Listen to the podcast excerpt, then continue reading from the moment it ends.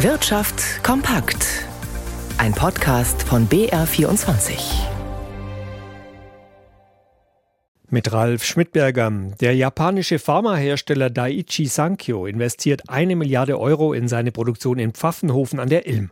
Der Grund ist der Erfolg mit modernen Krebsmitteln. Aktuell arbeiten 700 Leute in Pfaffenhofen für Daiichi Sankyo. Künftig will der Konzern seine Belegschaft um fast die Hälfte aufstocken. Das wurde bekannt heute beim Besuch des Bundesgesundheitsministers Karl Lauterbach. Susanne Pfaller berichtet. Der Pharmakonzern setzt auf seinen Standort Pfaffenhofen. Es ist der einzige in ganz Europa, an dem Daiichi Sankyo Humanmedizin produziert. Nun entwickelt das Unternehmen Pfaffenhofen zu einem internationalen Innovationszentrum und investiert dafür insgesamt eine Milliarde Euro. Der Grund ist der große Erfolg der neuesten Krebsmittel des Unternehmens.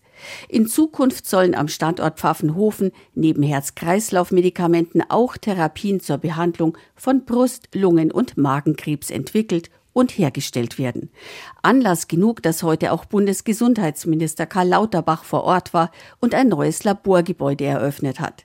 Lauterbach wertet die Milliardeninvestition als eine sehr gute Nachricht für alle Patienten sowie für den Pharmastandort Deutschland. Zentral wichtig ist die Entwicklung für den Landkreis, denn Daiichi Sankyo schafft hier 350 neue hochwertige Arbeitsplätze für internationale Spitzenforscher, Ingenieure und andere Fachkräfte. Der Trend zu mehr Insolvenzen in Deutschland hat sich zu Beginn des laufenden Jahres fortgesetzt. Nach vorläufigen Angaben des Statistischen Bundesamts hat sich die Zahl der beantragten Regelinsolvenzen im Januar um mehr als ein Viertel erhöht gegenüber dem Vorjahresmonat. Im Dezember war der Anstieg der Firmenpleiten noch halb so hoch. Seit vergangenem Sommer wurden damit aber durchgängig zweistellige Zuwachsraten bei den Insolvenzen beobachtet. Allerdings liegen die absoluten Zahlen immer noch leicht unter dem Niveau des Vor-Corona-Zeitraums.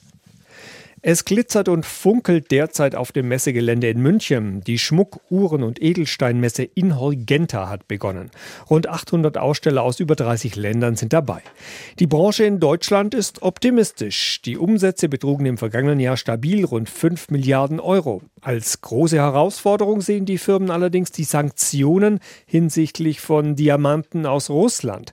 Walter Kittel berichtet. Nach Angaben des Bundesfinanzministeriums soll der gesamte Diamantenhandel für die EU künftig über Belgien abgewickelt werden. Dort würden die Behörden ein Blockchain-basiertes System entwickeln, das die eindeutige Rückverfolgung von Diamanten ermöglichen soll. Ab 1. September werde die neue Technik verpflichtend eingeführt.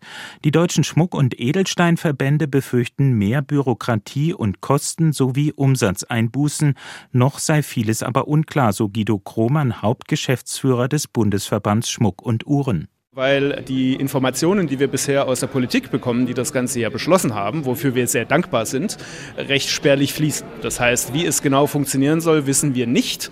Seit Anfang des Jahres gibt es bereits ein Importverbot für russische Rohdiamanten, ab März auch für geschliffene Diamanten. Wie hoch der Anteil russischer Diamanten im deutschen Handel bislang war, dazu will die Branche nicht mal Schätzungen abgeben. Die Herkunft vieler Steine sei zu unklar gewesen.